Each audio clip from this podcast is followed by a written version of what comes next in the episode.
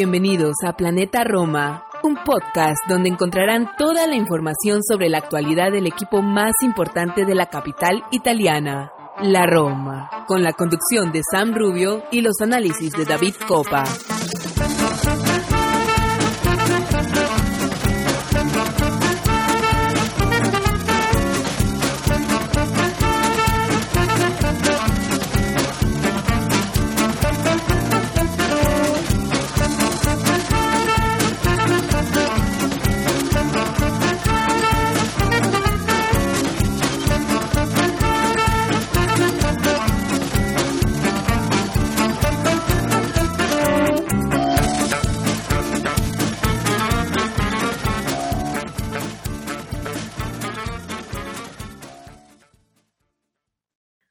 ¿Qué tal? Y bienvenidos a un episodio más de Planeta Roma Podcast. Hoy estaremos hablando de muchísimos, muchísimos temas. Hay bastante tela por donde cortar.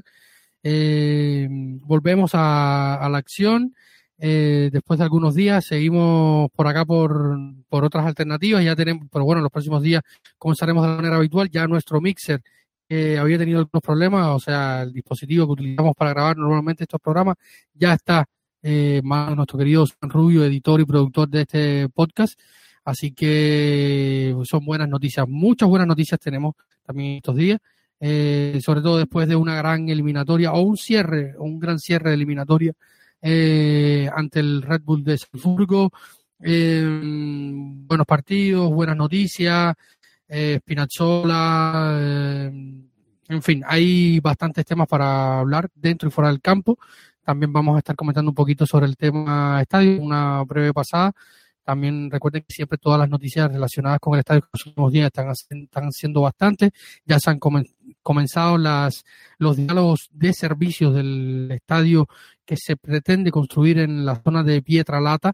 Eh, ya han comenzado algunos de los procesos. Ya se hizo la primera visita por parte de las autoridades y el club al área para evaluar ciertos temas que luego estaremos comentando. Eh, también vamos a introducir un pequeño tema eh, sobre el tema de, de la CUT Basur y también partiendo un poco de los comentarios de José Mourinho en los últimos días, sobre todo en el postpartido eh, de Liga eh, y también sus comentarios en el postpartido del Olímpico en el Salzburgo. Eh, que han hecho un poco de ruido, se ha discutido un poco, sobre todo en las radios romanas y en prensa local y muchísimos otros temas que vamos a ir comentando por el camino. Durante este programa de una hora siempre y poco más, aunque a San siempre le parece mucho porque es demasiado para editar, pero eh, siempre hay mucho que hablar de la Roma, la Roma siempre nos deja muchísimo que hablar. Así que nada, estamos comenzando, hoy no voy a estar solo, gracias a la compañía de mi querido y siempre buen amigo Santi Boys desde, desde España, desde Elche, nos va a estar también aquí ayudando y comentando toda la actualidad de, del equipo. Así que sin más, vamos a una pausa y enseguida estamos de vuelta para comentar todo lo sucedido en los últimos días en torno a la actividad Rossi.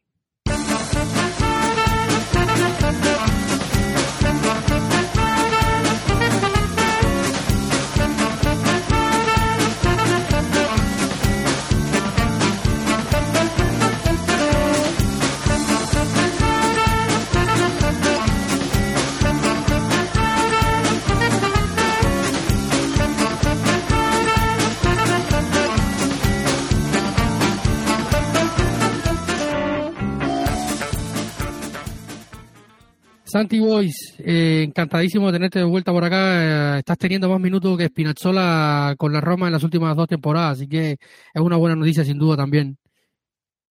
Eh, hola David, encantado.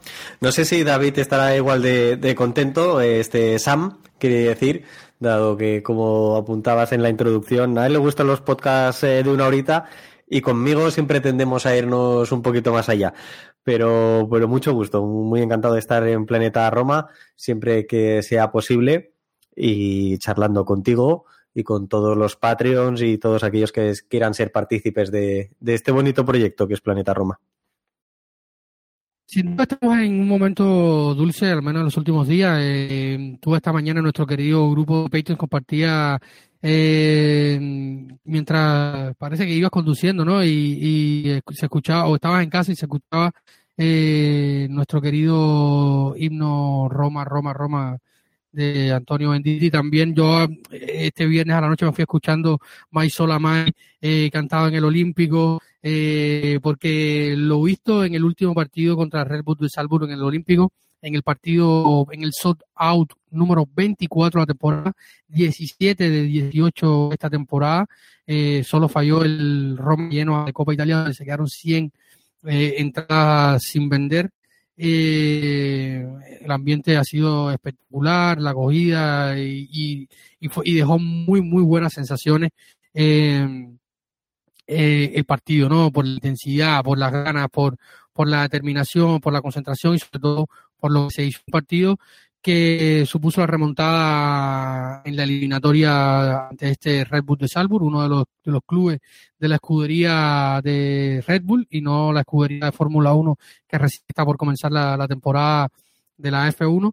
Y partido, como sabemos, perdimos en Austria un gol por cero, un partido, una derrota eh, no merecida, como decir, dijeron algunos miembros de, del equipo, José Mourinho, los jugadores, eh, la situación que quedaba también era esa, un poco para nosotros un partido donde eh, sin mucho sobresalto se encontró el Salzburgo con un gol y la Roma no pudo, no pudo facturar, ¿no? Costó un poco, no, no estuvo bien Pablo Dybala, que había salido los 45 minutos, el Charaui con muchas oportunidades no pudo concretar, eh, Tami, luego Velotti con un balón increíble donde casi la mitad del esférico estuvo dentro de la portería, en fin, hubo, oportunidades, hubo, como generalmente pasa con la Roma, y como generalmente pasa, no se pudo concretar, y un gol eh, de la nada de Capaldo eh, terminó decretando el 1-0 para los rivales que luego llegaron al Olímpico y se encontraron con un partidazo enorme.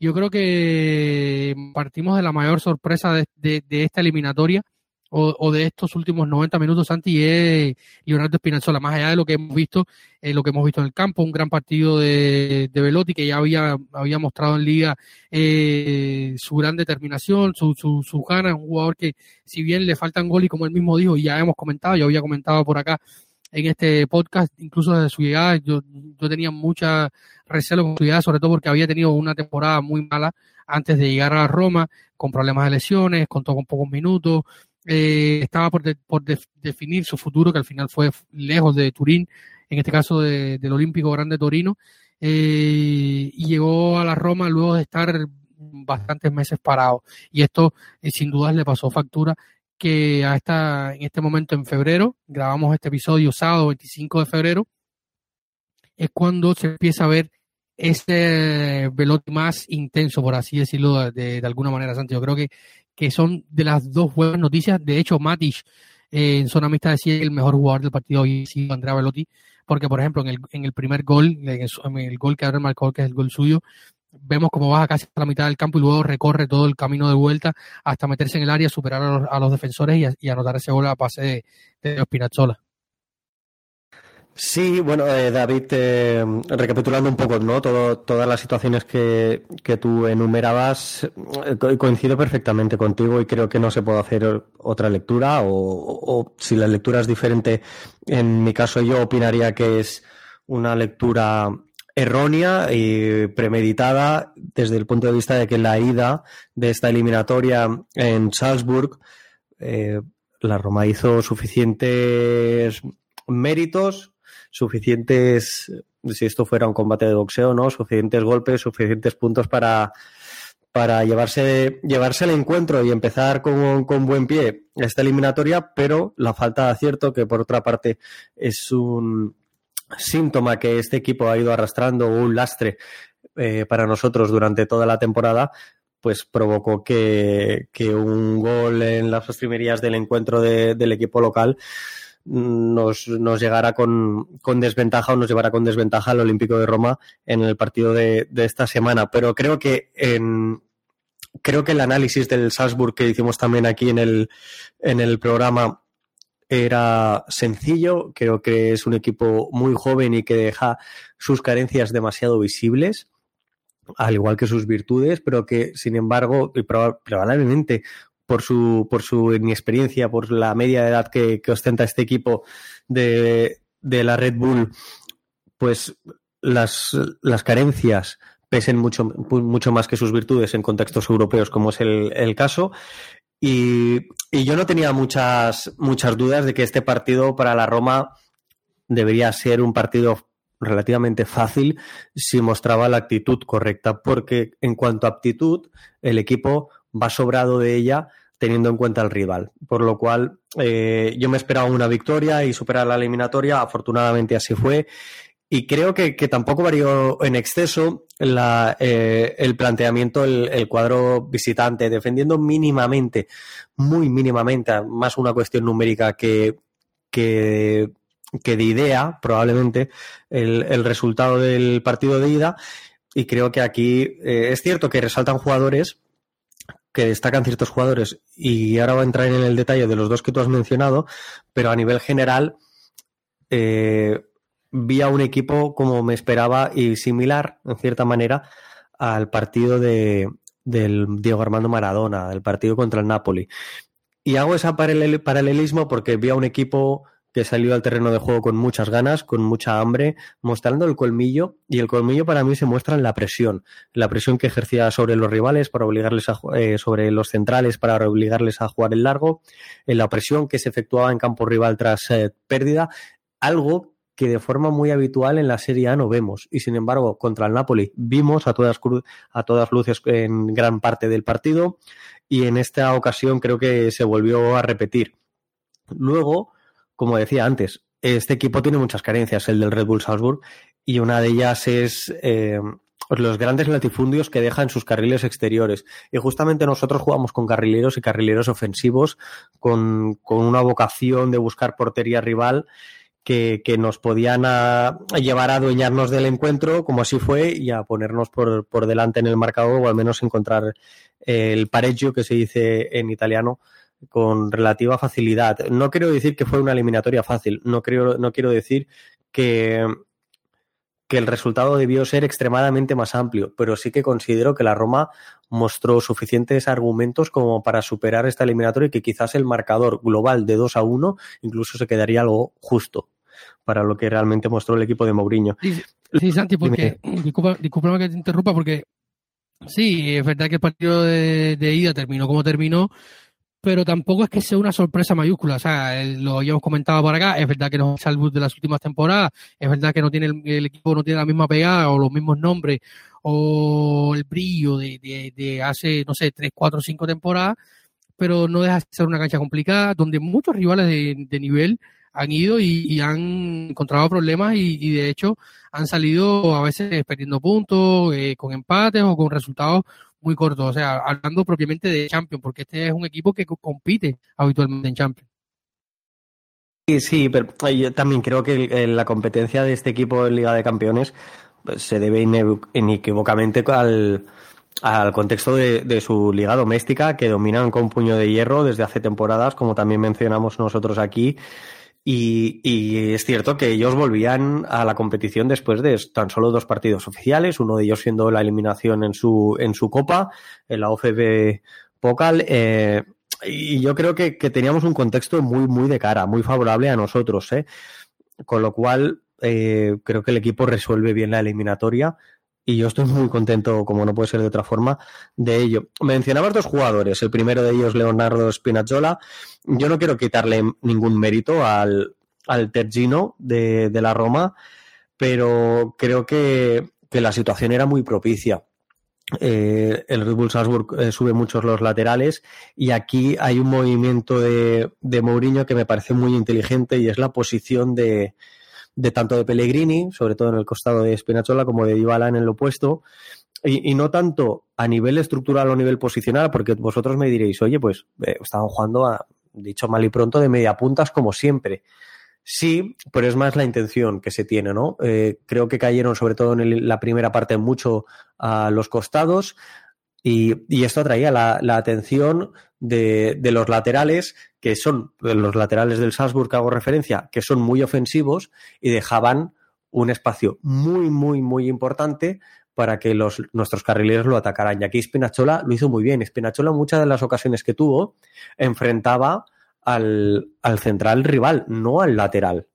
Se enfrentaba al, al, lateral, al central, perdón, que, que, le caía en esa banda, que es cierto que está haciendo buena temporada, tiene buenos números, pero un Omar Solet, que es un jugador de envergadura, como es el jugador del Salzburg, contra el Leonardo Spinazzola en carrera, pues tiene pocos argumentos para defenderle en muchísimas ocasiones. Y en este sentido, creo que Spinazzola hizo muy buenas lecturas, creo que fue muy atrevido sobre todo, y ese punto de confianza que demostró es muy positivo tanto para él de forma individual como para la Roma en, en cuestión grupal. Insisto, a, mí me gustaría ver este rendimiento de Spinazzola o esta incisión en área rival o en tres cuartos de, de campo contra rivales de envergadura. Me gustaría verlo en el, en el Roma Juventus. Me gustaría verlo durante un mes. Entonces, ahí celebraré una, vamos a denominar la vuelta de Leonardo Spinazzola. Pero yo no lanzaría las campanas al vuelo. Lo hemos visto en un contexto muy propicio para sus características futbolísticas, para su forma de jugar. Es un jugador que no regatea, pero en velocidad sí que tiene un, un paso de más sobre muchos rivales y lo hizo muy bien en los dos goles eh, y en otras tantas ocasiones. Entonces yo creo que, que, hay que congratularse de ello, pero yo sigo insistiendo en que me gustaría ver mucha más continuidad a este Leonardo Spinazzola. Sin duda, eh, ya, como lo, habíamos comentado acá, incluso José Mourinho después del partido en mesa de prensa en el Olímpico habló muy bien de, de su grupo de, de, su staff, sus analistas de partido y tal, porque eh, entendió muy bien José Mourinho, para mí fue una una sorpresa el once inicial ver a Spinazzola y Zaleski.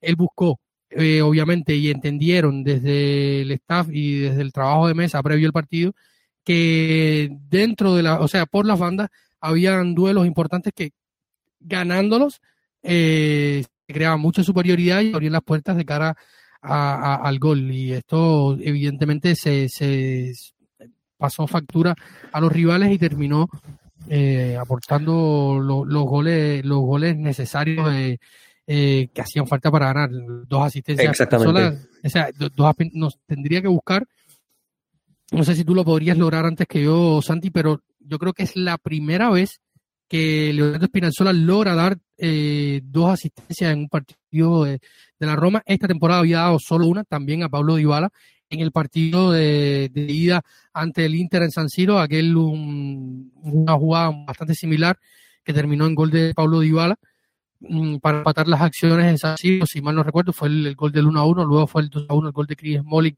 a pase de Lorenzo Pellegrini con una, tras una jugada de, balón parado, como suele hacer la Roma, capitalizar mucho esta jugada.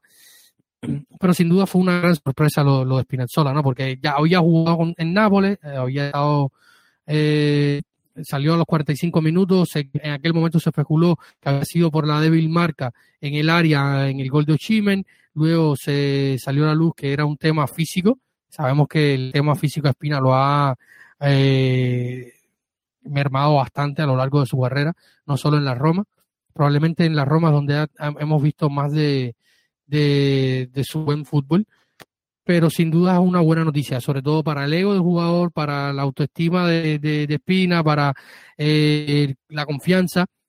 Eh, pero los próximos partidos que se ven va a ser duro, ¿no? Porque tenemos una Juventus enfrente, tenemos ahora nuestra Cremonese, habrá que ver cómo gestiona José Mourinho, porque ahora se abre otro capítulo, Santi. Si después de lo que habíamos hablado hace una semana, acá en este podcast sobre las rotaciones, habrá que ver ahora cómo gestiona José Mourinho esto, porque son jugadores como Gini que está volviendo, como Tami, como Tami que tiene el tema de la máscara protectora y según eh, este en los últimos días viatizado se ha referido a Corriere del Sport, dependerá su titularidad en cuanto a cómo se sienta cómodo, la visión periférica no estaba siendo muy cómoda con el tema de la máscara, eh, cómo evolucione, después que se operó tuvieron que ponerle más puntos porque se abrió un poco la herida, entonces se abre ahora otro capítulo eh, cómo gestionar estos jugadores que, por ejemplo, contra Gelas Verona tuvieron que hacer varias rotaciones, no estuvo Lorenzo Pellegrini, no estuvo Pablo Dybala, no estuvo, eh, también salió a los 10, 15 minutos de partido, eh, subieron, tuvo que hacer rotaciones forzadas contra Gelas Verona, y ahora en la previa de un partido que jugamos el martes, el martes contra la Cremonese en Cremona, y luego estaremos recibiendo a la Juventus en casa justo antes, el día sábado, el domingo 5, perdón, y luego el jueves eh, 9 estaremos recibiendo la Real Casa. ahora abre otro capítulo sobre la gestión de los jugadores y, y Espinazzola es un jugador que tiene que ser tomado con, con guantes blancos como esas piezas del museo que hay en Trigoria y que los jugadores y los invitados pasan cada rato ahí como el último Vini Montela. Sí, totalmente, ¿eh? coincido contigo. Eh, realmente creo que, la elección de Mourinho fue, fue la adecuada con, con la situación que él en ese momento estaba manejando y quiero decir, en, en Espinachola la inmensa mayoría de balones que tocó los tocó en campo rival porque el, partido te lleva a ello. Tú tienes un resultado que remontar y además detectas que es por las bandas donde tú puedes incidirle muchísimo más daño al, a tu rival. En este sentido, ni Chelik ni Karsdorp son, son dos puñales por las bandas a nivel ofensivo. Probablemente sean laterales más equilibrados. Que eh, tanto me refiero a a tener una presencia en ambos campos, pero no una remarcablemente ofensiva. Es el caso de Spinazzola. Spinazzola y Salewski son dos jugadores que ofensivamente brillan mucho más que defensivamente. Otro que lo pudiera hacer ahí, que se ha ido desenvolviendo en esa posición, es el Sharawi. Pero con las pocas opciones que tienes en, ataque por las bajas, sí que me parecía mucho más interesante que el Sharawi tenerlo por si era preciso hacer algún cambio de urgencia con Dybala, con Pellegrini, con, o incluso con Velotti. Por lo cual creo que la elección, en cierta manera, había muy poca opción aquí para que manejar y me pareció la adecuada. Apuntabas tú, ¿cuándo fue la última vez que dio dos asistencias? Las últimas dos, en el partido, el último partido en el que Leonardo Spinachola, no sé si es el único, eh, junto con el de Salzburg, que a nivel de oficial de estadísticas tengo muchas dudas de que le hayan dado eh, dos asistencias y no solo una, pero eh, hay un partido, el 11 del 6 del 2017, jugando con Italia, un partido contra Liechtenstein eh, válido para la clasificación para la Copa del Mundo de 2018, en el que dio dos asistencias en un 5 a 0 Italia Liechtenstein. Esa fue la última vez que Leonardo Spinazzola dio dos asistencias en un mismo encuentro, en 2017. Y paso ya al, otro jugador que tú mencionabas, ¿no? Velotti. Yo creo que, que Andrea Velotti lo que siempre ha mostrado con la Roma ha sido voluntad de esforzarse, nunca ha negociado ni lo más mínimo ese esfuerzo y le estaba faltando pues el acierto, porque sin ir más lejos en el partido de ida tuvo una o dos ocasiones tremendamente claras que, bien podrían haber ido dentro de, la red, de la portería rival, y no fueron así. Y, la lectura que hago de comentarios como, como, el de Matic, eh, como el de Matic es la de estar muy integrado en el grupo por parte de Andrea Velotti. Si el grupo lo quiere, el grupo sabe que un delantero vive de sus goles, vive de dinámicas, vive de rachas y es consciente que lo que necesita un jugador delantero que no está en un buen momento goleador es confianza por parte de sus compañeros y es esa aportación de cara al exterior en cuanto al valor que tiene para el grupo, que aunque no marquen goles, sea vital para el mismo. Y aquí hago un paralelismo que también encontramos en la Serie pero eh, acordarse de ese Olivier Giroud en la Copa del Mundo de Rusia 2018, en la que no marcaba, pero era un jugador de indispensable y todos los jugadores, eh, cuerpo técnico, hablaban maravillas sobre todo lo que les aportaba, ¿no? Y eso es un poco el rol de Velotti, para hasta que consigamos que, empiecen a entrarle los goles, sabiendo que mm, no será un gran goleador para, para la Roma a día de hoy. Así que entre una cosa y otra, David, mm, y sobre todo por lo bonito que es, me parecía totalmente apropiado empezar esta jornada futbolística del, del sábado con el himno de la Roma, que yo muchas veces eh, lo canto, lo tatarareo y, y, me lo pongo por casa también. A mí el partido de dudas me dejó con ganas de mucho mano porque fue por intensidad, un partido de vuelta, muchas emociones.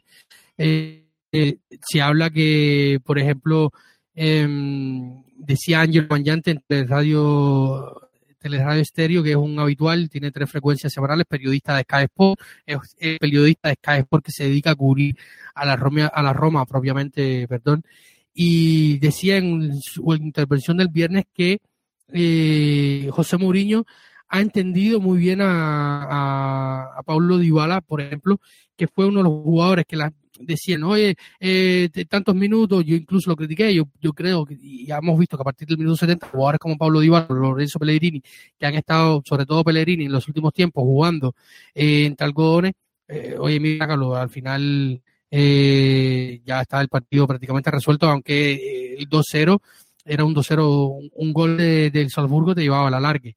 Y José Mourinho había dicho eh, que el lunes pasado, tras el partido eh, contra el Gela Verona, el lunes era, era, entrenamiento opcional. O sea, él ha ido gestionando muy bien a Pablo Dybala, le da la oportunidad de que se entrene más, que se entrene menos, y él mismo lo decía eh, José Mourinho, si, si, hay alguien que mejor se conoce su cuerpo, es Pablo Dybala. Y, ha habido una muy buena relación en cuanto a esto y, lo, y el, los frutos los vimos en el, en el, partido, más allá que el susto de ese resbalón en el borde del área, pero eh, el equipo respondió muy bien, o sea, desde la intensidad, concentración, gana.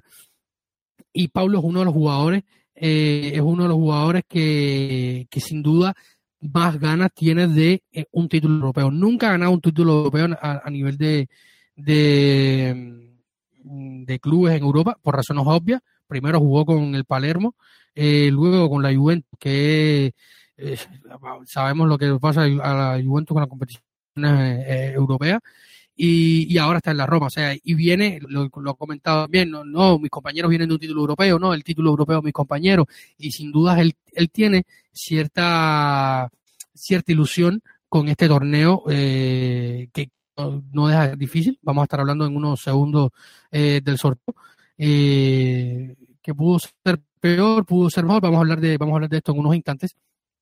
Eh, pero sin duda fue un gran partido, Santi, ante Salzburgo. Podríamos remarcar muchísimo, porque un gran partido de Mati, gran partido otra vez de, de Brian Cristante. Eh, a, a, Mati le preguntaban al final en, en zona mixta, eh, oye, tú y Cristante, decía, otra vez con la misma pregunta. Y yo fui muchas veces aquí contigo en este, en este episodio, en estos eh, podcasts, lo hablaba con San también a cada rato y se lo decía, lo decía muchas veces. Para mí, el problema, en el momento que se habló del, del supuesto problema eh, Cristante Matic, más allá de que puede haber más o menos dinamismo, no era eh, la raíz del problema de la Roma en este momento octubre, noviembre, en la previa de, de, del Mundial. Eh, gran partido de, de Smalling otra vez, gran partido de Mancini. Eh, Roger Ibáñez que vio una amarilla cuestionable y tuvo que jugar el partido entero eh, a, al borde de, o sea, con una amarilla ya es complicado en un partido eliminatorio que podría dejar a los tuyos con menos. Dicho sea de paso, no va a estar Roger Ibáñez en el, en la, en el partido del Olímpico ante eh, la Real Sociedad. Y yo creo que fue un, partido muy, muy redondo, Santi. Si quieres agregar algún comentario más sobre esto para ir cerrando y pasar directamente a la, a la, al sorteo. No, yo lo único que diría es que creo que a todos nos gustaría tener un cristante en nuestra casa, porque sirve para todo, ¿no? Entonces, eh, lo hemos hablado muchas veces, ya lo hemos elogiado al italiano. Yo estoy muy contento de que se haya ganado eh, la buena valoración general de, del público, porque en un principio no era así, hacía mucho trabajo, de ese trabajo oscuro que no brilla, que no reluce como los goles y las asistencias, como todo lo que hace Paulo, que es un jugador extraordinario de otro nivel pero Cristante es de esos jugadores que te suman mucho en un equipo, que te suman mucho al grupo y que para la Roma tiene un grandísimo valor. Para mí es uno de esos intocables, sí que es cierto. Yo, eh, respecto a los centrales que tú mencionabas, mm, tuvieron que plantearse un partido distinto a lo que viene siendo habitual, tomando muchos más riesgos, mucha más altura, desdoblando incluso, sobre todo lo hace mucho Mancini esto, eh, a sus carrileros para dar opciones en profundidad. Y yo creo que, que la Roma realmente cuando quiere muestra que pese a jugar, o sea, que tres, jugar con tres centrales y carrileros no es una limitación para, para tener vocación ofensiva y que los jugadores los tiene y que es capaz aún de dar un paso más. Yo por eso me muestro optimismo, optimista con este equipo. Eh, no hablo de esta misma temporada, sino incluso del proyecto en sí. Si José Mourinho continuara al frente, creo que aún es capaz de, de darle una vuelta de tuerca más a este equipo para, sin perder esa, esa potencia defensiva, esa fortaleza defensiva que muestra el equipo y que exhibe cada día más y con mayor rotundidad y de la que creo que nos debemos congratular, como no debe ser de otra manera, creo que aún tiene la posibilidad de levantar a una altura más al equipo y conseguir que, que esas ocasiones, si no se multipliquen, lleguen al menos con mayor eh, frescura al área rival o lleguen con mayor incidencia al área rival y por lo tanto nuestras cifras goleadoras aumenten y nos permitan gozar de mayor salud en todas las competiciones. Si nosotros tuviéramos un goleador mínimamente preponderante en nuestro juego, un goleador que tuviera una quincena de goles, no te hablo de los 19 o la veintena de goles que llevará eh, Víctor Osimhen en, el Napoli, pero sin duda las áreas no marcan diferencias. Creo que la nuestra defensiva lo está haciendo y si consiguiéramos tener ese plus ofensivo en la figura de un jugador o de, varios, por lo que eso digo de aumentar esa altura en el juego, ser capaces de presionar más arriba y con mayor contundencia, eh, pues estaríamos hablando de una Roma que sin duda estarían puestos eh, de Liga de Campeones a final de temporada. Con lo cual, yo creo que hay que ser que hay que ser positivos y, mostrarte y mostrarnos expectantes, ¿no? Por lo que está por delante. Tú decías, decía, decías ahorita que los podcasts de nosotros siempre eran un poco más y has tocado temas que yo tenía en el guion, o sea, con asterisco para, para conversar y que eh, abren un poco la, la, caja de Pandora. Ya teníamos, estaba pensando para, para pasar directamente a la, a, al sorteo, pero hay dos temas que abre, que abre cada uno. Es que tras el partido, por ejemplo, leí muchísimos comentarios, Santi, de por qué la Roma no siempre juega así, por qué la Roma siempre lo va a matar y morir, porque, o sea, eh, por ejemplo, mirando, mirando hacia atrás, contra el Gelafrano tú no puedes jugar así. O sea, estamos hablando del equipo que más falta hace en Europa. No, no puedes. Uno, para mí e, es imposible jugar así contra el Verona.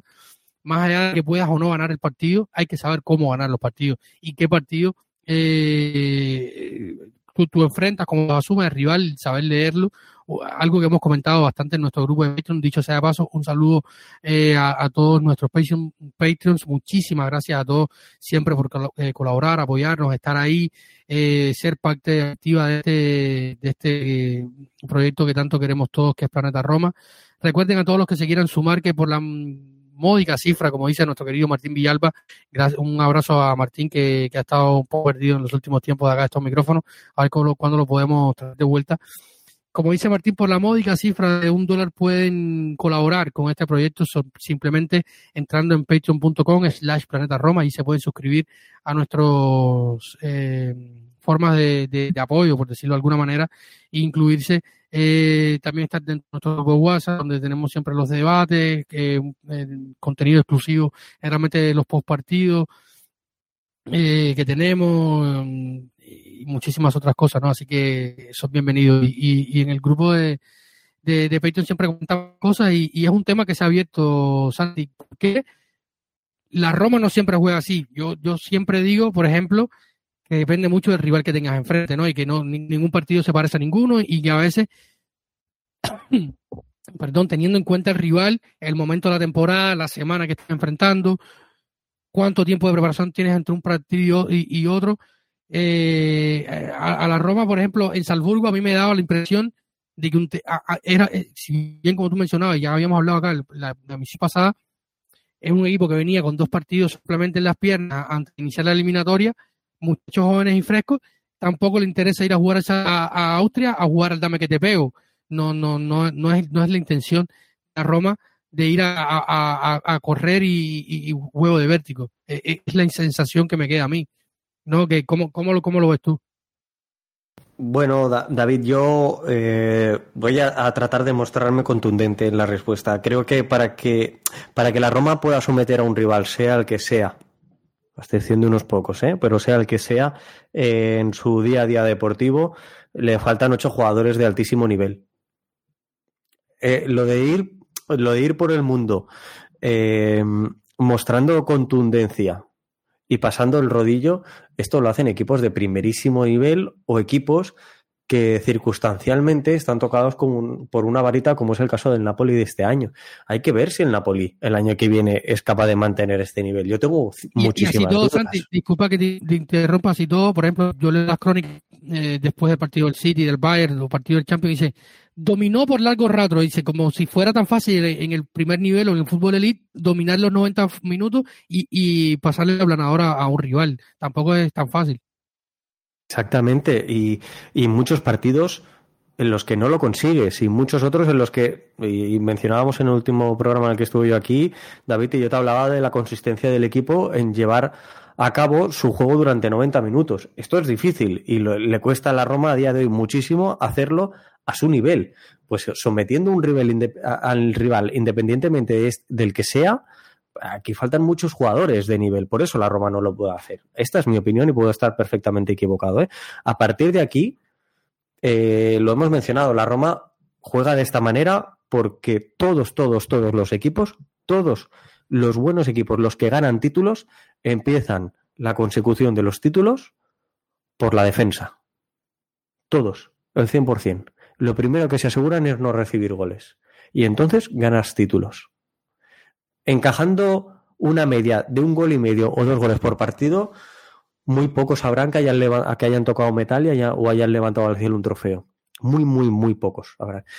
A partir de aquí, si tú quieres ser mejor en defensa, debes ver qué jugadores tienes y cómo debes plantear tu juego de forma uniforme, sea cual sea el rival. Y en este caso, la Mourinho ha dado con una tecla que no nos, que no nos olvidemos, Fonseca, por ejemplo, no dio. Fonseca jugó con tres centrales, con carrileros y encajábamos goles por doquier. Nos metían uno detrás de otro. Y con Mourinho eso se ha cerrado el grifo y esto es lo que es elogiable. Y a partir de aquí se puede crecer de forma ofensiva, pero lo primero es la defensa. Y no es una cuestión de querer ser defensivo, señores. Es una cuestión de que si tú quieres llegar lejos y quieres levantar un trofeo, debes encajar pocos goles. Porque con solo uno tienes opciones de ganar. De la otra forma, es jugártela a lo que hacía el Atalanta, que le salió bien durante un tiempo hasta que dejó de funcionarle. Ahora vemos un Atalanta muy diferente, pero el equipo que Gasperini lleva a Liga de Campeones era un equipo que encajaba muchos, pero metía más goles. Pero esto tiene un tiempo limitado. A ellos se les agotó y lo alargaron mucho, porque nos estuvieron dando, creo que alegrías a todos los que seguimos el fútbol italiano en competición europea, salvo aquel que tenga una fobia con el equipo bergamasco, durante dos, tres años. Y esto no es lo habitual yo creo que, la Roma simplemente, esto es el lo primero. Y lo segundo, sin duda, lo que tú mencionabas. Cada rival juega de una manera distinta. Entonces, todos los equipos tienen un trabajo de scouting eh, profesional, de, mucho trabajo detrás y que te intenta detectar cuáles son las carencias del equipo rival, las virtudes y por las cuales tú te debes proteger. A partir de aquí, tú no debes encarar todos los partidos de la misma forma. ¿De forma general lo puedes hacer? Sí. Pero cuando tienes un equipo como es el Manchester City, como es el Bayern, como puede ser el Real Madrid, eh, tienes jugadores diferenciales en todas las líneas que te permiten subsanar esos errores colectivos o esas eh, flaquezas que el equipo pueda mostrar en ciertos momentos del partido. Nosotros no es el caso. Con lo cual, yo creo que, que esperar que la Roma salga a dominar como lo hizo en este, en este partido todos los encuentros, es muy complicado. Sí que creo que eh, partidos, y lo veremos contra la Cremonese, aunque se juega en Cremona y ahí me puede generar más dudas, pero partidos contra equipos de media tabla hacia abajo de la Serie A, el equipo muestra una actitud mucho más propositiva de lo que puede mostrar en otros, en otros encuentros contra rivales directos, a excepción del partido del Napoli, que insisto, y perdón que, me reitere en ello, pero me parece el partido por excelencia de la temporada hasta la fecha. Sin duda, Santi. Yo, es un tema que, que, que leí eh, durante los últimos días. Incluso después del partido de Salzburg yo puse un tuit diciendo que la Roma intentó eh, controlar el partido, bajar el ritmo, y me decían que estaba intentando justificarlo, justificarlo, señores. Eh, y luego está el tema que hemos hablado acá, que es que Mourinho es un tipo que no rota mucho, que tiene, entonces tampoco puedes poner a jugar a, a esa intensidad. Y tú ponías un ejemplo buenísimo que es la, Atalanta de Bergamo, que era puro vértigo. Y así todo, si no estoy mal, Santi, llegaron por mi cuenta tres finales de Copa Italia en los últimos años y no ganaron ninguna. No, no, no creo que no ganaron ninguna. Ahora no, no, no ganaron ningún trofeo. No, no ganaron ninguna. El, pobre Josi Ilicic en la última de Cabizbajo, porque habían llegado tres veces. Y, y por ejemplo, fueron cuatro. Jugó una con Palermo y tres eh, con, con, con, los, con Atalanta y nunca ganó una Copa Italia. O sea, tener siempre un juego positivo, sí, es más atractivo, sí, que es más, o sea, que da más placer a la vista también, que, que, que entusiasma más también, pero no significa. Y Roma, yo recuerdo siempre, y hago siempre un buen amigo me decía, vamos a volver al pragmatismo de Capello, que es cuando la última, en, el último siglo dentro de la Serie hemos ganado algo. Claro, aquel equipo, como dijo José Mourinho hace unos días, mm, refiriéndose a, los chiflidos algunos, tenía a Cafú, Van San Candelá, Walter Samuel, Aldair, eh, Damiano Tomazzi, eh, en fin, ya, ya sabemos todo, Vini Montella, Marco Del Vecchio, eh, Batistuta, Totti, eh, era un equipazo, Nakata, eh, en fin, era, un, era un paso en todas las líneas. Y, claro, podía, y no era, cuando tú ves este equipo, tú dices, bueno, era un equipo que jugaba abiertamente al ataque, a proponer, era un equipo propositivo, como el Milan de Ryosaki, equipos que hicieron hicieron faulas dentro del fútbol europeo. No, el fútbol de Capello todos los conocemos, fútbol rácano. Eh, a la contra, Catenacho puro, como lo puede hacer de Ancelotti, que ha ido evolucionando en el tiempo, pero pero en fin, no, no, no siempre podemos eh, criticarle el, estilo, no podemos confundir el estilo con, con, lo estético y con la necesidad de, de, plantear cada partido de una manera eh, completamente diferente. Además, como siempre digo, con un, equipo que tiene límites visibles. Así que eh, era, era esto que quería comentar porque subió la, ya que tú lo mencionabas, y dije, bueno, vamos a, comentar un poco el tema. Así que ahora eh, vamos a una pausa, 40 minutos se nos han ido hablando entre una cosa y otra. Eh, ya casi estamos llegando a la hora, vamos a una pausa y vamos a comentar sobre la eliminatoria de, Europa League. Este viernes en New se hizo el sorteo de la Europa League, la Roma se va a enfrentar a doble partido ante la Real Sociedad de San Sebastián, el equipo churrutín de, de la liga. Así que vamos a una pausa enseguida volvemos.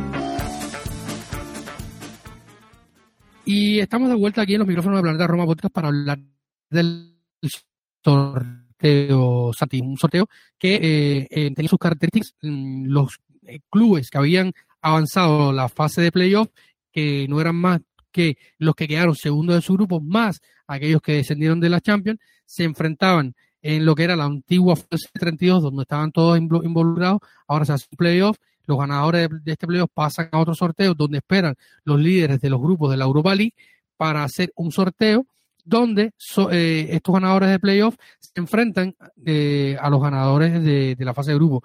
Por, lo tanto, los de los playoffs no se podían enfrentar entre ellos mismos, como tampoco los de los, los, cabezas de grupo.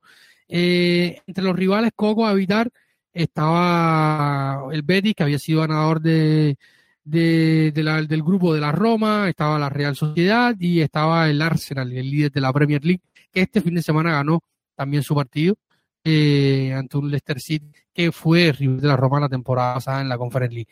La Roma, eh, y ya quedando muy pocas bolas dentro del bombo, salió y se enfrentará al equipo de, de Manoli Aguirre, eh, un rival muy serio, Santi.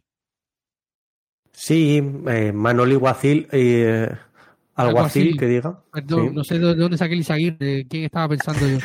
bueno, pues en algún, en algún, algún vasco, ¿no? Vasco? Sí, vasco, obviamente. Em, yo a, la Real no la tengo excesivamente vista porque yo de la Liga Española y los Patreons lo saben porque lo he comentado incluso recientemente, eh, sigo básicamente al Elche, que es el equipo de la ciudad en la que resido actualmente y, sigo también al Barcelona, pero al, resto los voy viendo pues a medida que juegan contra estos dos equipos. La Real es un equipo que, que por mucho que pueda parecer eh, muy ofensiva, defiende muy bien y sobre todo lo defiende porque, porque los de arriba se mueven muchísimo, trabajan eh, con un enorme sacrificio y el centro del campo es tremendamente bueno. El centro del campo de este equipo para mí es lo mejor que tienen. Martín Zubimendi como pivote está llamado a ser el, próximo 5, eh, por, por, utilizar esa nomenclatura muy típica, eh, si no me equivoco, en Latinoamérica se le llama 5 al jugador que, se, se, desenvuelve o se desarrolla en, la posición de pivote de la selección española en los próximos, en los próximos tiempos. Y siempre viene acompañado de un Miquel Merino que la Real Sociedad ha dado un paso definitivo al frente. Eh, y jugadores de, muchísimo nivel como Bryce Méndez, que también su salida del Celta podía parecer que era un riesgo y sin embargo ha encajado a la perfección en San Sebastián. Es cierto que David Silva eh, está lesionado recientemente, aunque siempre que puede jugar le pone, le pone esa, ese picante y esa salsa al, al, juego de, la Real Sociedad, eh, no deja de ser un mago, el de Arguiniguín, y arriba tiene, tiene, tiene jugadores eh, muy determinantes. Mikel Oyarzábal ha estado de baja por una grave lesión muchísimo tiempo, pero ya está de vuelta y ha vuelto a ver portería. Además, Umar Sadik, un viejo conocido de la Roma, no estará por, por lesión, pero flanqueando a Alexander Sorlot, el exjugador del Leipzig, eh, que sí que está haciendo un buen papel en la Real Sociedad. También está Takefusa Kubo. El jugador nipón, yo creo que este 2000 23 eh, lo está haciendo muy, muy bien. Ya está siendo un jugador muy desequilibrante, con mucha amenaza en el tiro exterior, con un último pase también determinante. En resumidas cuentas, es un equipo que defiende muy bien porque defiende en grupo, no se parte con facilidad, que tanto a la contra como el dominio del balón eh, puede ser peligroso. Creo que, que la eliminatoria tiene unas unos, unas trazas muy, muy, muy claras y es que la Roma va a defenderse y va a tratar de hacer daño con espacios eh, en transición rápida y la Real Sociedad va a tener la posición del balón porque ambas, ambos equipos de forma general es lo que intentan hacer por su parte, con lo cual ahora confluyen y creo que aquí no va a haber un choque por la posesión del balón. Creo que cada uno se va a intentar encontrar lo más cómodo posible dentro de su idea de juego. Yo no veo realmente muy favorita a la Real Sociedad, ni mucho menos. Yo creo que es un equipo o, un encuentro y una eliminatoria pareja y que la Roma tiene sus opciones, por supuestísimo, de, ganarle a la Real Sociedad. No me cabe la más mínima duda, vamos. Sí, estamos hablando de un equipo que en las últimas temporadas se enfrentó, por ejemplo, la temporada pasada cayó eh, en, la, fase de playoffs contra el Leipzig, estamos hablando de Europa League, por supuesto, eh, cayó también ante el United, al que enfrentó esta temporada, incluso ganó un partido en Old Trafford, cayó también en fase de 32 en la 17-18 contra el Salzburgo, se quedó en fase previa contra el Krasnodar. Eh, quizás en Europa sus mejores actuaciones son de la década de los, de los 80, cuando fueron semifinalistas de la Copa de Campeones de Europa ante el Hamburgo, eh, o eh, también compitieron alguna vez en la 81-82, tuvieron muy buena temporada. O sea, es un equipo que en las últimas temporadas eh, ha competido bien, también ha competido en, en, otra, o sea, en la Copa, en la extinta Copa de la, de la UEFA compitió eh, varias veces, pero sin tener eh, grandes resultados a nivel europeo. Y algunos he llegado a escuchar, Santi, que, que han dicho que es esta la realidad de lo que va a decirlo, al menos la más consistente, ¿no?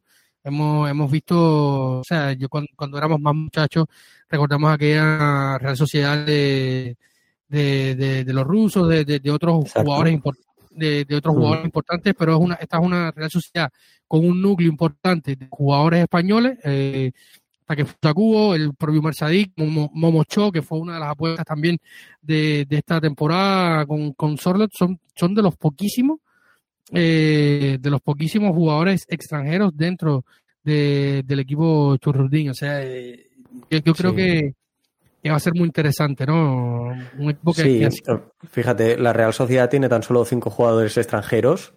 El resto son españoles, eh, evidentemente la mayoría de ellos vascos o navarros. Y, y, en este sentido, por ejemplo, uno de esos cinco jugadores es Robin Lenormand, que, que es francés, pero que ya se está especulando mucho en España con que acabe jugando con la selección española ante la dificultad de, de ver eh, partidos con, con, la absoluta francesa debido a la gran calidad y cantidad de jugadores centrales que, que tiene la, la, selección de Deschamps. Eh, con lo cual, a la hora de la verdad podríamos estar hablando en realidad de unos cuatro, cuatro delanteros y son, y son cuatro delanteros, perdón, porque son cuatro jugadores extranjeros, los cuatro delanteros, como, como son Alexander Sorlot, el noruego, el franco, el francés Momosho o el nigeriano Umar Sadik y el japonés eh, Takefusa Kubo. Es cierto que es, una de la, es uno de los equipos como proyecto probablemente, si no el que más, uno de ellos más asentados de, la Liga Española. Eh, ya viene con mucho recorrido. Eh, Manuel Alguacil cogió este equipo como primer entrenador en el 2018. Entonces estamos hablando de ya prácticamente cinco temporadas, cinco años. Y, y además es que no solo de los más asentados en cuanto a proyectos, sino de los que mejor juego están mostrando temporada tras temporada, con sus lógicos altibajos, con sus evidentes limitaciones, pero sin duda a nivel de Liga Española es de los mejores eh, equipos, lo muestra la clasificación, no solo de este año, sino de los anteriores también, y lo muestra a juego eh, porque en fases de la competición, insisto, es de lo mejorcito que podemos encontrar. Les cuesta mantener ese nivel en 38 jornadas, al final acaban reluciendo y saliendo a la luz pues esas diferencias presupuestarias con otros equipos como Atlético de Madrid, Real Madrid, Barcelona o incluso Sevilla pero sin duda es uno de los mejores equipos de la liga y esto no lo tenemos que perder de vista. Eh, la 21, en la, en la 2021, por ejemplo, se enfrentaron al Napoli, eh, perdiendo y empatando un partido. En esa misma temporada cayeron eliminados ante el Manchester United, que a la postre sería rival de la Roma. Y sabemos lo que hizo la Roma, se perdió en Old Trafford luego remontó en Roma, pero no alcanzó el marcador. Eh, enfrentó a otros equipos como el Rijeka, el AZ Almar. Ah, es un equipo que, como tú decías, en los últimos años ha sido muy estable, ha tenido un, tiene un proyecto serio, un proyecto interesante con, con Imanol al frente, hombre de la casa que jugó dentro de canterano del equipo, incluso eh, jugó bastantes años en el club, después dio algunas vueltas por, por España, jugó en el Villarreal eh, y tal, pero hombre de la casa y, y quien en mesa de prensa en la previa del partido contra el Valencia de este mismo sábado, en el momento en que estamos, eh, en el momento en que estamos grabando este episodio, está jugando ese partido Real Sociedad eh, Valencia, los, los valencianistas con urgencia por no descender. Eh, un caos. Si, si este es el partido de las caras opuestas, se podríamos decir, dentro de la liga, el Valencia, eh, un proyecto que va a la deriva y la Real Sociedad con una solidez dentro del proyecto, estructura deportiva y, todo, eh, son la noche y el día y mm, hablaba con un querido amigo del programa que nos vamos a escuchar enseguida, eh, Manu Barcárcel, desde, desde San Sebastián, tiene un proyecto que se llama One Club para seguir toda la actualidad de, la Real Sociedad. Nos dejó sus, consideraciones, las vamos a escuchar, y nos hablan de que hay mucho entusiasmo, Santi, porque lo más interesante para la Roma en esta eliminatoria es que cierra fuera de casa. El factor olímpico va a tener que jugar un papel a la inversa eh, en una semana donde primero, este, fin, este martes, vamos a enfrentar a la Cremonese. Este episodio probablemente lo esté escuchando entre domingo y lunes, eh, según su, tiempo. Este eh, va a estar publicado en cuanto terminemos de grabar. Y, y, luego la Roma, terminando de enfrentar a la Cremonese en Cremona, volverá a casa a entrenar para enfrentar el domingo a la Juventus, para luego recibir en casa a la Real Sociedad. Y aquí viene la, disyuntiva, Santi, me de favorito o, no, yo creo que es una eliminatoria igualada, probablemente la más igualada de, la, de las competiciones europeas en este momento, por, por los rivales, por los momentos, por los proyectos. Eh, incluso por, por, los entrenadores, más allá de que son ideas completamente diferentes, como decía el propio Imanol Guasil, eh, José Mourinho es un referente y sabemos que es un, personaje bastante pintoresco al que hemos, o sea, los que siguen un poco más la liga, el fútbol, y han visto la, más, más que más de una vez las declaraciones y, y, la forma en que se relaciona con los medios eh, Imanol Alguacil. Eh, entonces, el punto es cómo gestionas este cómo gestionas esta eliminatoria. Eh, tienes que ir a jugar el partido de, vuelta fuera de casa, a un, con una afición bastante caliente, un estadio ultramoderno, eh, y, donde vas a ser recibido con toda la, autoridad posible y con, una de las tifoserías como la del Betis, probablemente tú estuviste en ese partido, que son muy calientes.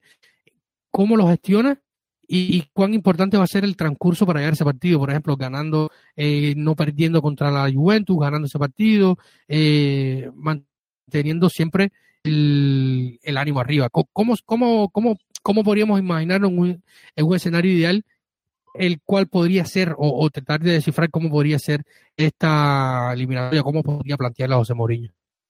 Bueno, nosotros hemos visto al equipo de Mourinho que realmente cuando ha sido capaz de ponerse por delante en el marcador ha sabido defenderse bastante bien y, saber aprovechar también pues esos espacios cuando tienes un equipo volcado. Esto es una eliminatoria, no hay que olvidarlo. Como tú decías, el hecho de, de finalizarla en campo rival, pues pues no es una suerte para, para la Roma. Eh, el Real Arena o Anoeta, estoy convencido de que va a tener eh, lleno absoluto con sus casi 40.000 localidades y además, si tú lo apuntabas muy acertadamente, eh, de los mejores ambientes de la liga. Yo creo que los mejores ambientes de, de la competición española se encuentran en el norte y en el sur del país y San Sebastián, además de ser una ciudad preciosa con una gastronomía excelente, también tiene muy buen equipo de fútbol y tiene una, y tiene una afición muy fiel, una afición eh, y un club muy idiosincrático y,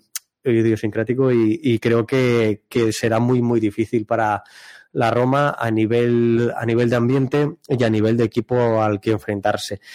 No hay que olvidar que estos son 180 minutos, que esto va para largo, pero salir con un resultado positivo, aunque solo sea de un gol por delante, y llegar a, San Sebastián con ese resultado positivo, eh, yo creo que, es la clave o es, o es muy importante para, la Roma.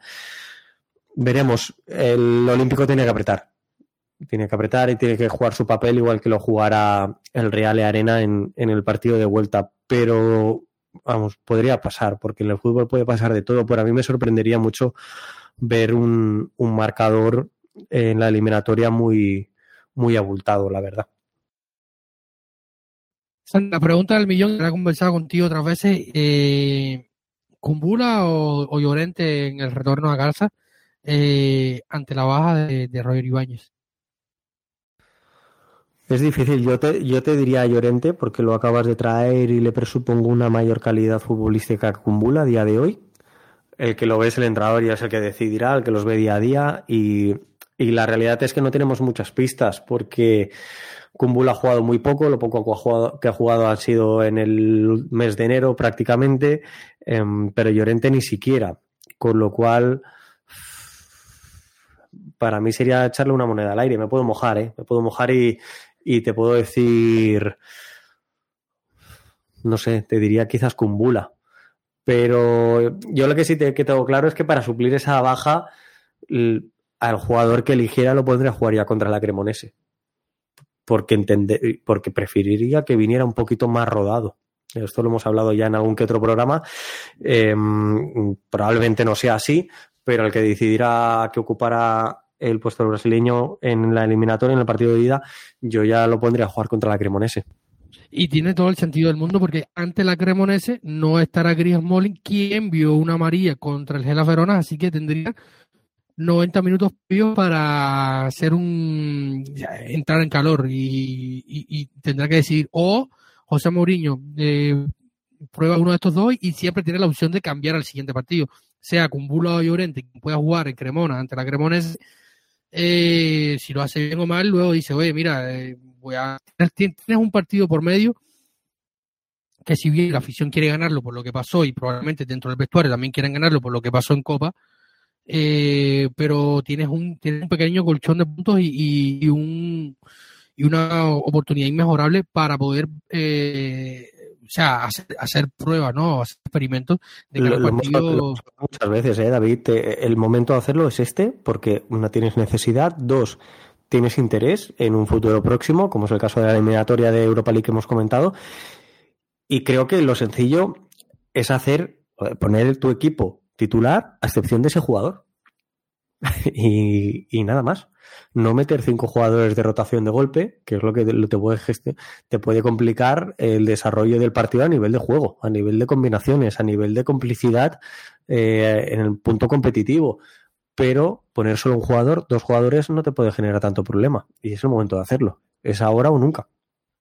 Exactamente. Así que sin más vamos a escuchar a nuestro querido Samuel Carcel, como decía de, One Club, desde San Sebastián nos cuenta un poco eh, cómo ven eh, la afición rival este doble enfrentamiento de los octavos de final de la Europa League entre la Roma y la Real Sociedad.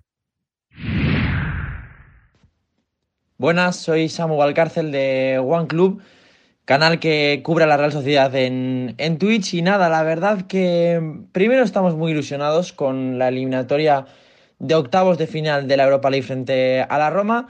Primero por el hecho de que la Real no ha conseguido pasar ni una sola ronda en este siglo XXI de manera directa en Europa. Ha jugado dos veces la Champions League, ha jugado tres veces, cuatro, veces la UEFA, esta va a ser la cuarta en ninguna de las anteriores ocasiones ha conseguido pasar de ronda en eliminatoria directa, pero por primera vez, por lo menos este año, al haber quedado primera de grupo y tras haber hecho una gran Europa League con 15 puntos de 18 y haber eh, ganado en Manchester United a los Diablos Rojos, pues se coge con mucha ilusión este partido. Y segundo porque eh, aquí en San Sebastián se ha recibido muy bien después de que podía haber tocado un, quizás un coco mucho más difícil. Sabemos que la Roma es un equipo con mucha historia en, en Europa, encima un equipo que aquí admiramos muchísimo, pero también dentro de lo que cabe, teniendo la vuelta en casa y, y sabiendo que es un equipo que más o menos está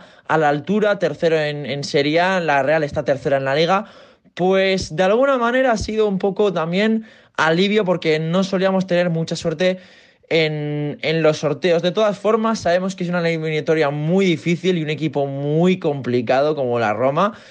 Y mm, vamos a necesitar de, sobre todo de recuperar a las bajas que hemos llegado a tener durante los últimos meses la Real ha sido un equipo muy mermado por las lesiones. Por ejemplo, la de un viejo conocido de la Roma como es Umar Sadik. Se rompió el ligamento cruzado en septiembre. No va a poder llegar ni para la ida ni para la vuelta. Se espera que Umar Sadik pueda llegar a jugar con suerte a final, final de temporada. Estamos hablando de los últimos partidos. Así que descartando Sadik, el resto de bajas sí que pues tenemos una pequeña posibilidad de que vuelva David Silva, que ha estado lesionado el último mes y medio, también Momocho, que fue una de las grandes apuestas del verano, pero dentro de lo que cabe van a ser dos, tres bajas, no las diez que hemos llegado a tener en las últimas semanas, y vamos a tener un equipo muy completo para un partido muy marcado como es esos octavos de final contra la Roma.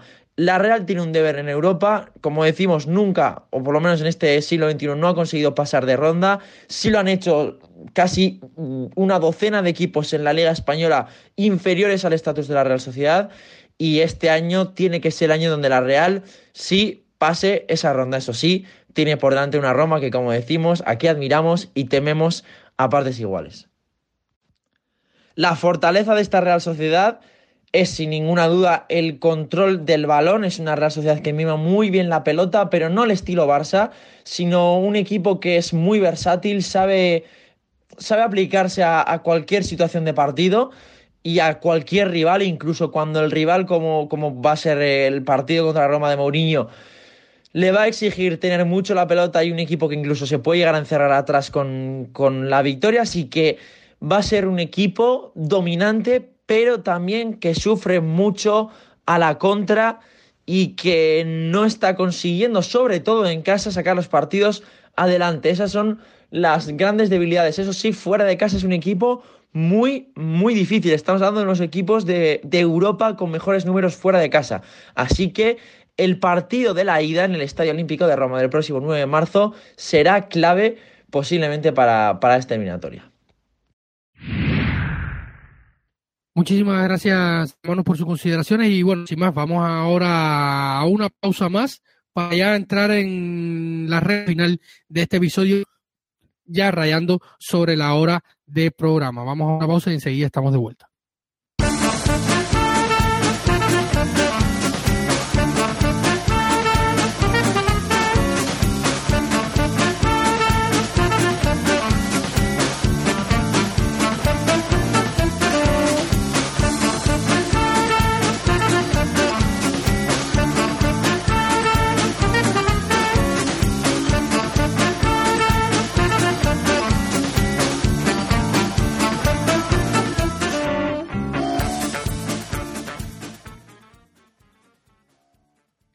Bueno, Santi, antes de meternos directamente a hablar un poquito del partido contra Cremonese y, poco más, para ir cerrando el episodio, hay dos temas que, hay que hablar.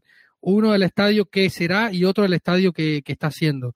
Eh, porque han habido situaciones. Una con el, estadio que, que, será en los últimos días, esta semana, martes y miércoles de la última semana, eh, se comenzaron la, reuniones de servicio, los debates de servicio, como querramos eh, llamarle, eh, entre el Capitolio Romano y el club para eh, analizar las cuestiones en torno al estadio. Ya se hizo la primera inspección al área de, la, de Pietralata, donde cuatro señoras salieron con un cartel, con un cartel y una sartén a protestar, pero bueno, no pasó más allá de eso. Eh, en contra del estadio. Se han, se han, hecho varios comités de no, que son varios eh, vecinos de, de, la zona de Pietralata que se oponen a la creación del estadio, no quiere que se, que se tire cemento en, ese placer enorme donde los fracking quieren construir el nuevo estadio de la Roma y donde está despoblado, eh, prácticamente se, se pensaba construir allí la residencia de los estudiantes eh, internos de la, de la Sapienza, que es la Universidad de, de, Roma, la más importante de Italia, dicho sea de paso, hace algunos días obtuvo ese, ese título. Y, y, se está avanzando. Santi, ¿tiene fe en el estadio con, con, estos últimos con estos últimos pasos que se están dando? Yo no quiero ilusionarme mucho, pero evidentemente voy viendo que van se están dando eh, algunos pequeños avances que, que sin duda invitan un poco al optimismo. Em, te la resumo en una frase. En 2027 yo voy a ir a Roma a ver el nuevo estadio. Esa es mi, mi fe en la situación. Creo que los pasos que se están dando se están dando de forma óptima. Eh, son pasos solventes, eh, bien trabajados por parte de, la dirección del club y, no me cabe ninguna duda que cuatro señoras y señores eh, que voy a me voy a, mostrar de una forma que lo hago muy pocas veces, pero que son bastardi laciale, eh, no nos van a tumbar esto, ni mucho menos. Aquello es un descampado y seguro que, que al ayuntamiento y a, la comuna y todos les interesa tener un estadio allí y, mover, circular, generar tráfico. Por mucho que haya un, hospital al lado y sí que ha generado ciertas dudas el tema de la movilidad de vehículos por el hospital, yo creo que, que todo esto enriquece y traer gente de fuera, porque es un estadio, sería un estadio grande, sería eh, traer seguro porque haces más negocio, mueves muchas cosas, eh, ya no solo son los y locales, sino también la gente de, de clubes de, de, visitante que vienen y pueden dejar dinero cuando tú tienes un estadio bonito, la gente se mueve. Hay mucho ground hopping que le llaman, el movimiento ground hopping, que es aquel de ir visitando o hacer turismo a través del fútbol y visitando estadios. Mm, a mí me gusta hacerlo, me gustaba hacerlo antes de que naciera mi hijo y lo estoy empezando a retomar a nivel nacional este año y lo voy a retomar a nivel internacional también. Y yo creo que un estadio nuevo, como tiene pinta que será además de bonito el de la Roma, y de un equipo tan importante como es el del mejor equipo de la capital italiana, pues siempre, siempre es un atractivo para atraer visitantes. Sí, cuando terminen estos debates de servicio, eh, se, hará la votación dentro del Capitolio capitalino de eh, la definición, de, declarando el interés público sobre los terrenos de Pietra Plata, eh, y luego ya comenzaría a rodar. Eh, en cuanto al, ya está contratado un estudio, lo, hemos comentado acá, que fue el mismo estudio que, realizó eh, los diseños del estadio del Tottenham Hotspur, y o sea, un estadio de 60.000 capacidades más o menos, con eh, áreas verdes, canchas públicas, tiendas, el Museo de la Roma, eh, y ciertas otras cosas que sin duda habrán mucho apoyo. Y sobre el estadio que está, vamos a, vamos a Santi, a, una idea que, se te ocurría a ti y esperemos la próxima semana eh, concretarla, que es hablar un poquito sobre un tema, porque hemos tenido cientos de, de, de búsquedas, para mi sorpresa, lo comentaba contigo cuando preparábamos ya este episodio y durante esta semana, hemos tenido cientos de búsquedas dentro de nuestra web sobre el tema eh, de los Fedan, de los Fedan, que Fedangi, que es un grupo dentro de la curva sud, donde están los ultras de la Roma, eh, y esto sin duda ha afectado un poco el entorno eh, de, dentro de la tifosería organizada del club. Eh, José Mourinho incluso sin saber qué estaba pasando se refería en el partido contra el Getafe Verona hubieron algunos silbidos que no estaban dirigidos a lo que estaba pasando en el campo y era porque las diferencias dentro de la curva sur. Y, esto se ha visto reflejado en el campo José Mourinho incluso. Eh, más allá de que él siempre busca que la, que la tifosería esté siempre animada. De hecho en el último partido del contra el del Salzburg se viró hacia la tribuna Montemario, que es la que está inmediatamente a las espaldas de los banquillos de ambos clubes, y les decían que estaban dormidos, que, que, animaran más, que, que, se activaran, y, y decían esa prensa que parecía que algunos habían comido de más antes del partido o en el intermedio, porque no, no, no animaban mucho. Y, esta situación en torno a lo que ha pasado con, con Frangi, eh, eh, el grupo ultra tifosi más antiguo de Roma, fundado en los años 70 eh, por Roberto Rulli, quien fue su líder hasta el inicio de los años 90, luego de su fallecimiento. Eh, un grupo precursor dentro de la tifosería organizada en Europa, eh, precursor en cuanto a las creaciones de, de, estos tifos que vemos en el estadio, sobre todo en, los derbis milaneses, por poner un ejemplo, porque son los que más se, se hacen o los que, o los que más se exponen eh, fueron precursores en estos temas.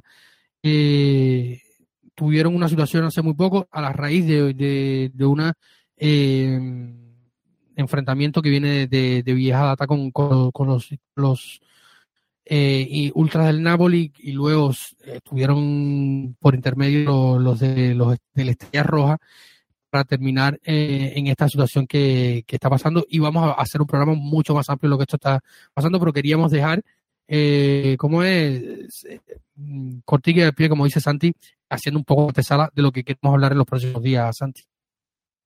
Sí, yo creo que es un tema de pura actualidad para la Roma y para aquellos que seguimos al club capitalino desde la distancia eh, son situaciones que no tenemos tan a mano, tan conocidas, no conocemos eh, quizás los movimientos ultra, porque son más underground, voy a, voy a denominarlos así.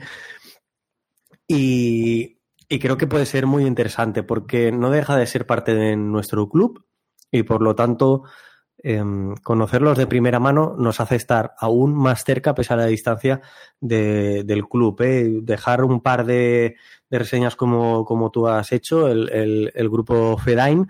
Realmente el nombre en, en, castellano, si lo quisiéramos eh, traducir al castellano o al español, sería Fedayin. Em, y, y, hace nombre, hace referencia eh, a los devotos, entonces, este grupo cuando se, se, creó en el 72 era porque era un grupo de aficionados que iba a ver a la Roma. La Roma en aquel momento no funcionaba muy bien, no, no tenía buenos resultados y la gente cuando los veía ir hacia el estadio, esto lo contaba el propio fundador, eh, cuando iban hacia el estadio les decía, eh, tenéis más fe que los fedaín, ¿no? Eh, sois, sois más que los devotos. Entonces, de ahí decidieron ponerse este nombre, como tú bien has dicho, eh, ya 51 años, el año pasado hicieron, cumplieron los 50 años, hicieron su aniversario de, un barrio muy, eh, muy arraigado y muy del, voy a decir, del, del pueblo, muy, muy eh, obrero de, de, Roma y que como es el, el cuartiere de Cuadraro y que y que en un principio fueron un grupo más tendiente debido a esto que acabo de decir a la izquierda. En, ya en la década de los 2000 el propio grupo se autodenominó como apolítico y que siempre ha estado ahí, sin ser un artífice de todos los cambios que han habido dentro de, la curva de la Roma, pero siempre ha sido un faro o una brújula dentro de la misma y por lo tanto son tremendamente respetados. Tanto es así que grupos eh, opuestos eh, han mostrado su pues han mostrado su voluntad de ayudar o de o de estar al lado de ellos, a su fianco, como se diría en italiano, ante la situación que se vivió el día 4 de febrero, cuando después del Roma Empoli, tres de sus de sus eh, participantes o tres de sus socios o integrantes de este grupo, del grupo Fedain de Roma, pues fueron asaltados por eh, una cincuentena de aficionados de la Estrella Roja que se habían desplazado a, Italia, en principio por un partido de la Euroliga, eh, de su propio equipo, de la Estrella Roja, para que, y también aprovecharon para rendirle un homenaje a Sinisa Mihailovic, recientemente fallecido, y acabaron pues su trayecto en, en, en Italia, en Roma, concretamente pues haciendo esta, este asalto a esos tres integrantes del FEDAIN y robando, robándole lo que en el grupo Ultra pues es muy valioso como es su, su inscripción, ¿no? Su, su, su pancarta con, con, su nombre que dos semanas después, la semana pasada, el día 18, quemaron en, en un partido como locales, los aficionados de la Estrella Roja. Aquí hay mucho tema geopolítico, hay mucho tema social, que creo que es muy interesante, al menos a mí me lo parece, y que acertadamente, David, como comentas, pues podremos profundizar un poquito más sobre ello. Sí, estaremos hablando de ello en el próximo episodio porque ha generado bastante, bastante dudas y, como decía, me sorprendió bastante eh, que eh, se, se, se crearan tantas búsquedas dentro de nuestra web en torno a este tema. Así que ahora sí, vamos a una pausa y vamos a, al, al, tirón final de este episodio de Planeta Roma Podcast para hablar un poquito de lo que se viene, la, de la actualidad inmediata, del futuro inmediato, eh, el Roma, el Cremonese Roma de el próximo martes. Así que vamos a una pausa y enseguida estamos de vuelta en los micrófonos de Planeta Roma Podcast.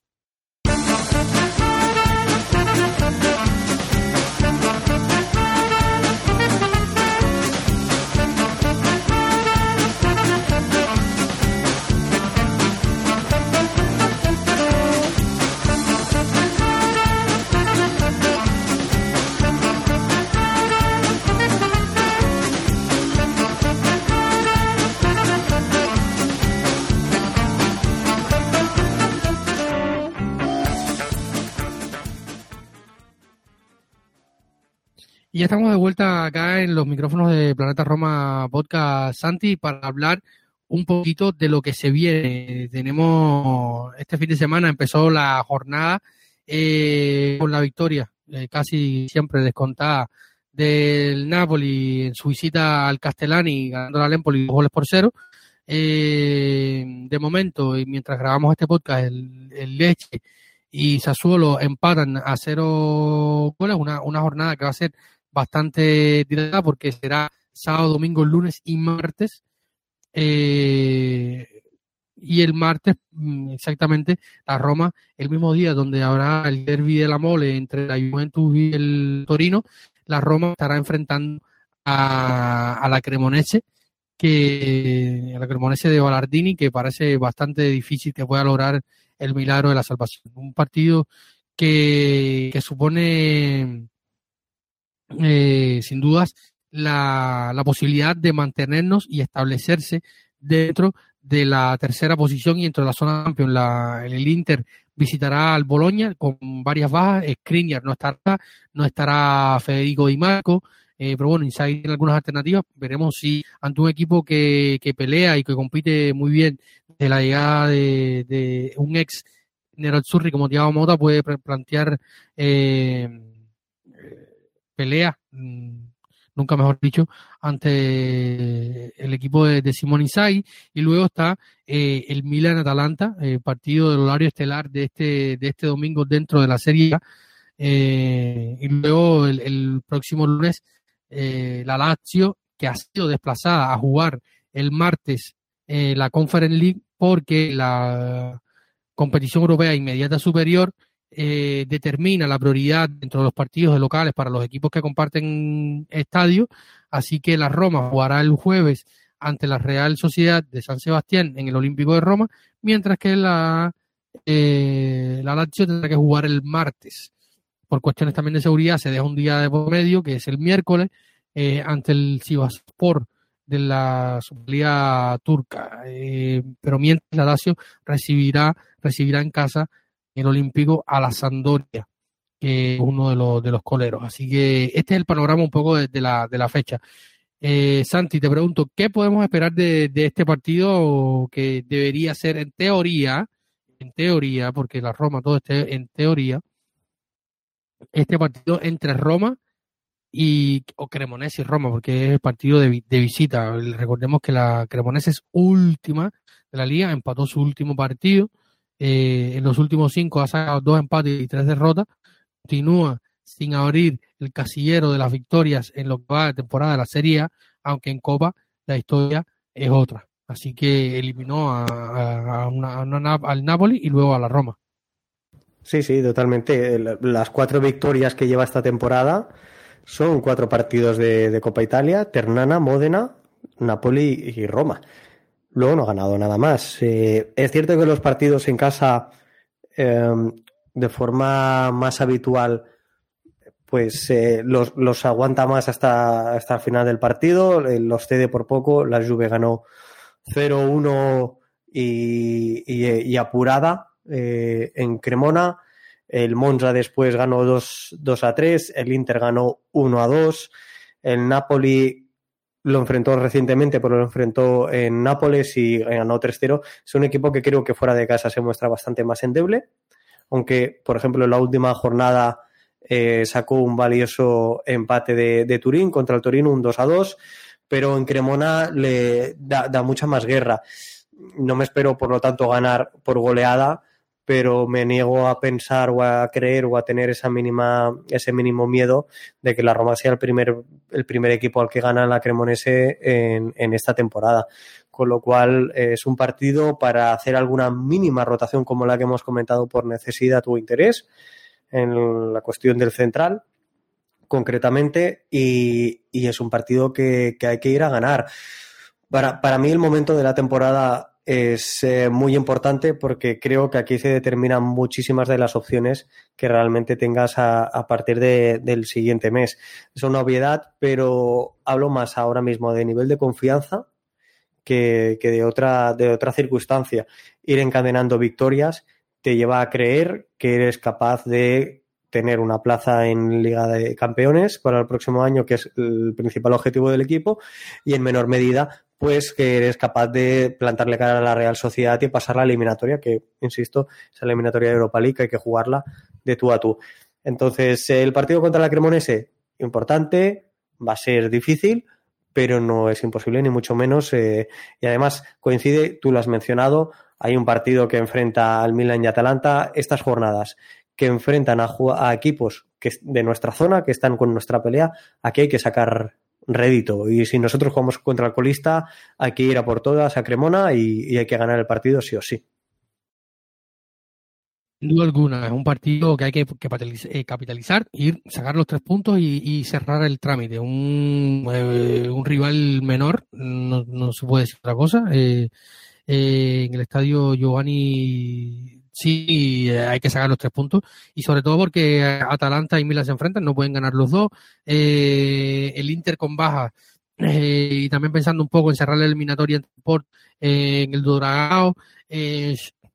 yo quiero que los clubes italianos avancen, pero también quiero que avancen los, el Inter y el Milan porque son rivales directos y en una liga donde todos están tan propensos al fallo.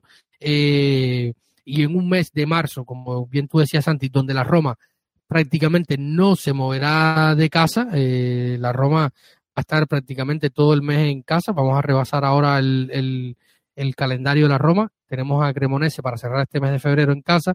Luego recibimos a la Juventus en el Olímpico. También la Real Sociedad eh, viaja a la capital italiana. Luego eh, de, ese, eh, de ese partido eh, recibiremos a, al Sassuolo en casa para luego viajar para cerrar la eliminatoria doble partido eh, con los españoles para terminar, terminar el mes de, de, marzo jugando con eh, la Lazio en casa, vendrá una fecha FIFA y luego incluso fecha FIFA, la Roma también continúa en abril eh, jugando en casa, recibiendo al colero Sandoria, que es muy difícil que saque del fondo de la tabla en las próximas jornadas que cerrando marzo y abriendo abril, tienes un calendario que si no aprovechas, eh, prácticamente le puedes decir adiós a las aspiraciones europeas, eh, o, europeas no, a las aspiraciones de Champions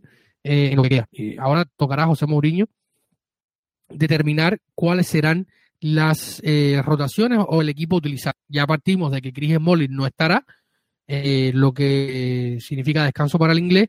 Uno de los centrales a disposición en la plantilla, Diego Llorente o Roger Ibáñez, tomará el relevo para luego eh, determinar el 11. Se habló de que Gini podría haber su primera titularidad en este partido, descansar a uno entre Brian Cristante y Nemanja Matic o el propio Lorenzo Pellegrini. A ver si confirma Spinazzola. Yo soy de la opinión de que si Spinazzola está sano, debería jugar este partido porque contra la, contra la Juventus va a ser otro corte de enfrentamiento eh, mucho más físico y para que el jugador siga ganando partidos, habrá que ver si Ricky Caldo su, eh, su primera eh, titularidad desde que volvió o su segunda, en este caso. Y luego determinar la situación con Tami y, y Velotti. Santi. David, yo como, como antes te comentaba, en realidad considero que, que hay que hacer rotaciones, pero no de, forma masiva. Y, en ese sentido yo le daría continuidad a Velotti. Creo que Tammy Abraham pues, lo necesitaremos más contra, contra otros rivales y vale la pena que, que, se cure bien esa, esa lesión en el pómulo o en el ojo. Y, y por otra parte, creo que a Gini sí que lo debemos ir eh, viendo con mayor minutaje. No sé si poner los primeros 45 minutos, sobre todo dependiendo de cuál sea el resultado, o, ya está para jugar 60 minutos.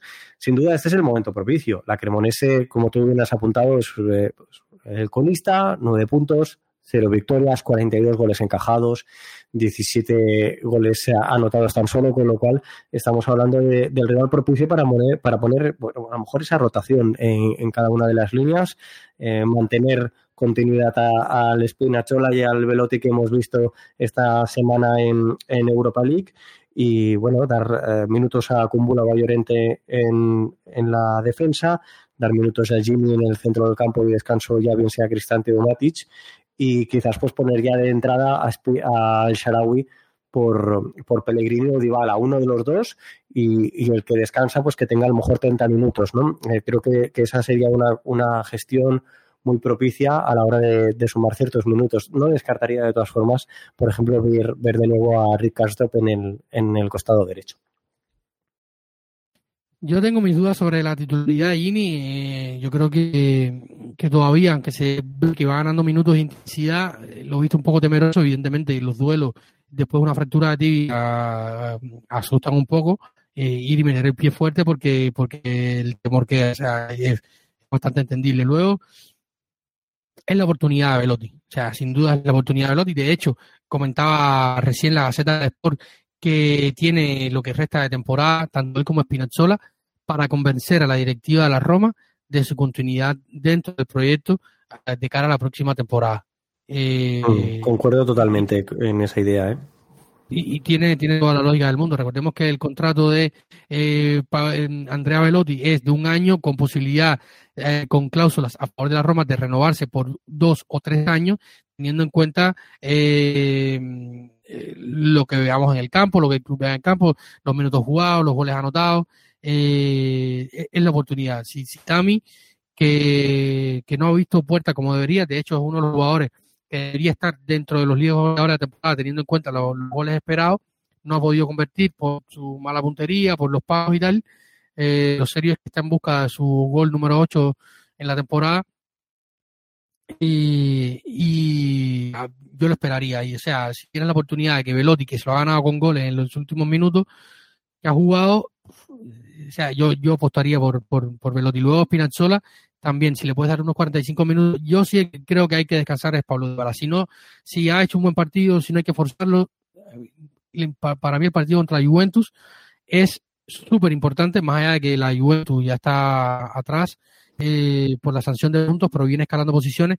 Pero todo lo que sea mantener tierra de medio contra la Juventus y mandar un mensaje importante a los que están líderes y a los equipos que compiten en la misma zona la tú, que tú, ganando a un rival importante, más allá del contexto en que vive, eh, es sin duda importantísimo. Eh, sí, pero es que la Juventus, independientemente de su posición en la clasificación, que habrá que ver cuál es la definitiva, porque estar está, está ahí y, Y no me quiero ni imaginar cómo le devuelve los 15 puntos, porque si le devuelve los 15 puntos y no hay otra sanción por el tema de los salarios aplazados, eh, tendremos a, la Juventus ahora mismo estaría por delante nuestro.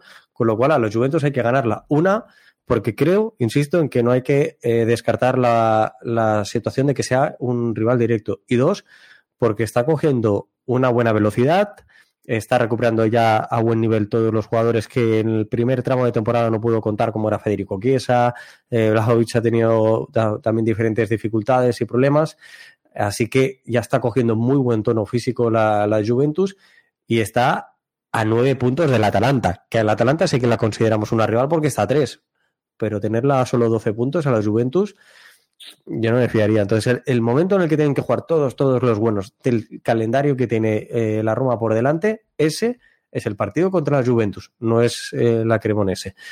La Cremonese, insisto, yo haría ciertos cambios y ojalá el resultado no sea tan favorable desde el primer tiempo que pueda jugar muchos minutos Solbakken, que pueda jugar muchos minutos el Sharawi, que los pueda también tener Velotti a nivel de continuidad y, y, y Spinazzola a nivel también de confianza, pero pero el momento de jugar los buenos sí o sí y cuanto más minutos mejor es el día 5 eh, en el Olímpico de Roma contra, contra la Juventus.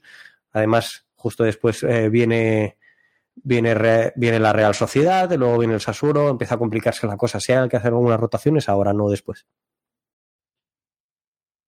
Eh, Santi, ¿qué te pareció Solvagen si hizo el autor del gol de la victoria ante el Gela Verona. Eh, recordamos, no puede estar incluido en la, no fue incluido en la lista UEFA, por lo tanto, no puede estar participando en la competición europea, pero eh, pudiera haber algunos minutos también ante, ante Cremonese.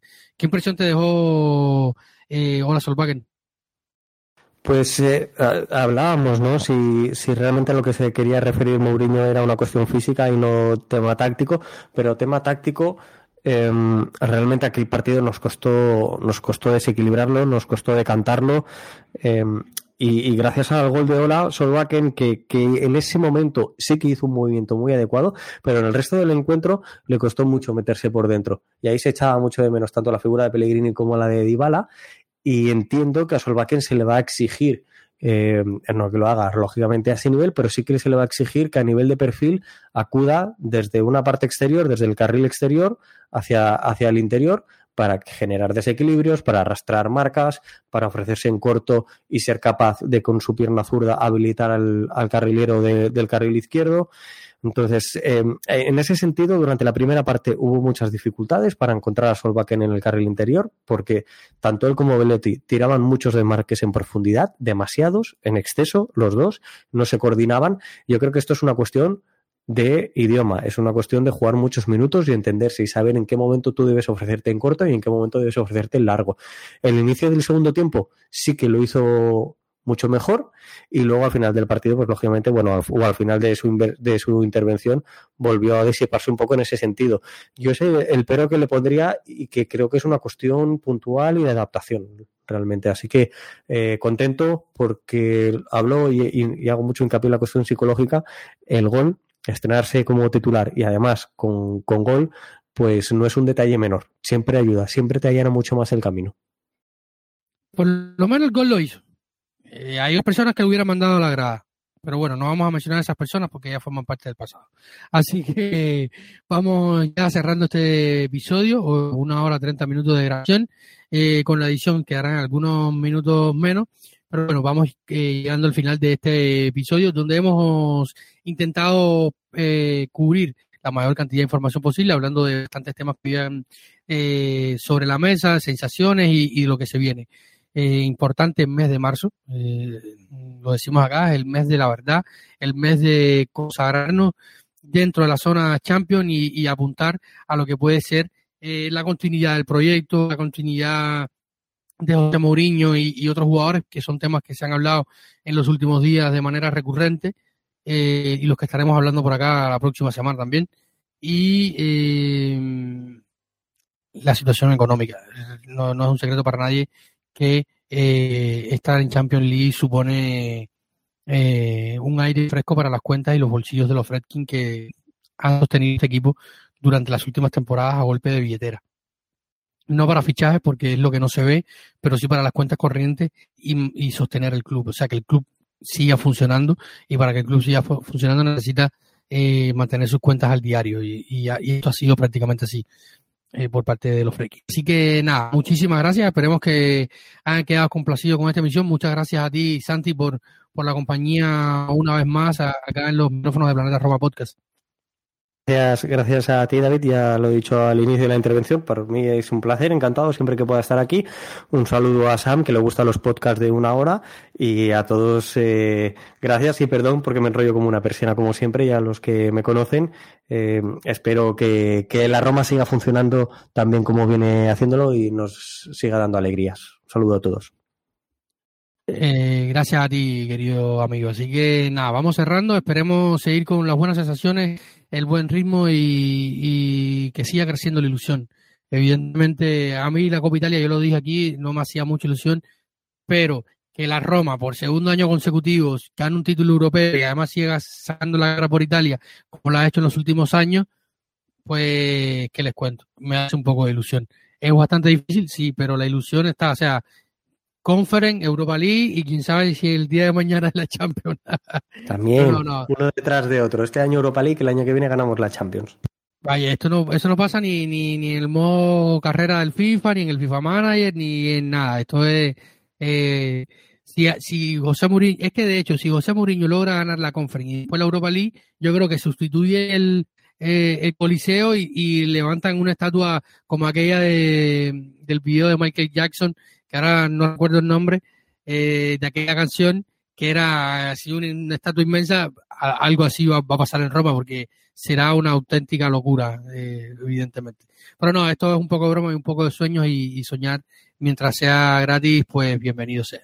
Así que muchísimas gracias a todos por la escucha, muchísimas gracias a todos eh, nuestros Patreon como siempre y recuerden que si quieren ser parte activa de esta comunidad de Planeta Roma, simplemente entren en Planeta Roma en, perdón, en, bueno, Planeta Roma también pueden visitarla, ahí están siempre todas nuestras web, de nuestra web, en todas nuestras noticias, información diaria con lo que va pasando con el club, pero para apoyarnos directamente, patreon.com en las Planetas Roma, ahí se pueden suscribir algunas de las opciones que, que tenemos. Que nada, ahora sí, hemos llegado al final, muchísimas gracias a todos, un abrazo, un saludo y siempre lo más importante es Forza Roma.